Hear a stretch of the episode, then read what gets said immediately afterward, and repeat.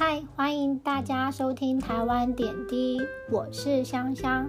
今天我想聊聊我心中的台北行程。去了台湾的传统市场之后，第三站我们去迪化街吧。这里有很多珍贵的老房子，空气中弥漫着中药材的味道，是台湾知名中药行聚集的地方。可以实际看到各种中药材，尤其到台湾的农历年前，最有名的年货大街也是在这里举行。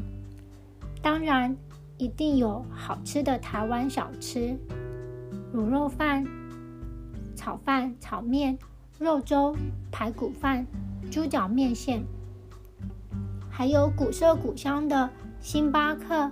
和主打台湾咖啡的深高沙咖啡，都是老房新生后的美丽休息空间。第四站，我想带你去新义区，看看现代的台北，一起登上台北一零一，一览台北的全貌后，体验一下被百货公司包围的感觉。最后，再一起去诚品书店。看看台湾最近书籍的排行榜。信义区是台湾最流行的商圈代表，在这里可以看到新潮的年轻人、各式各样的上班族和全家大小一起逛街的风景。台湾人的逛街、吃饭、看电影的休闲娱乐，在这里全部都有。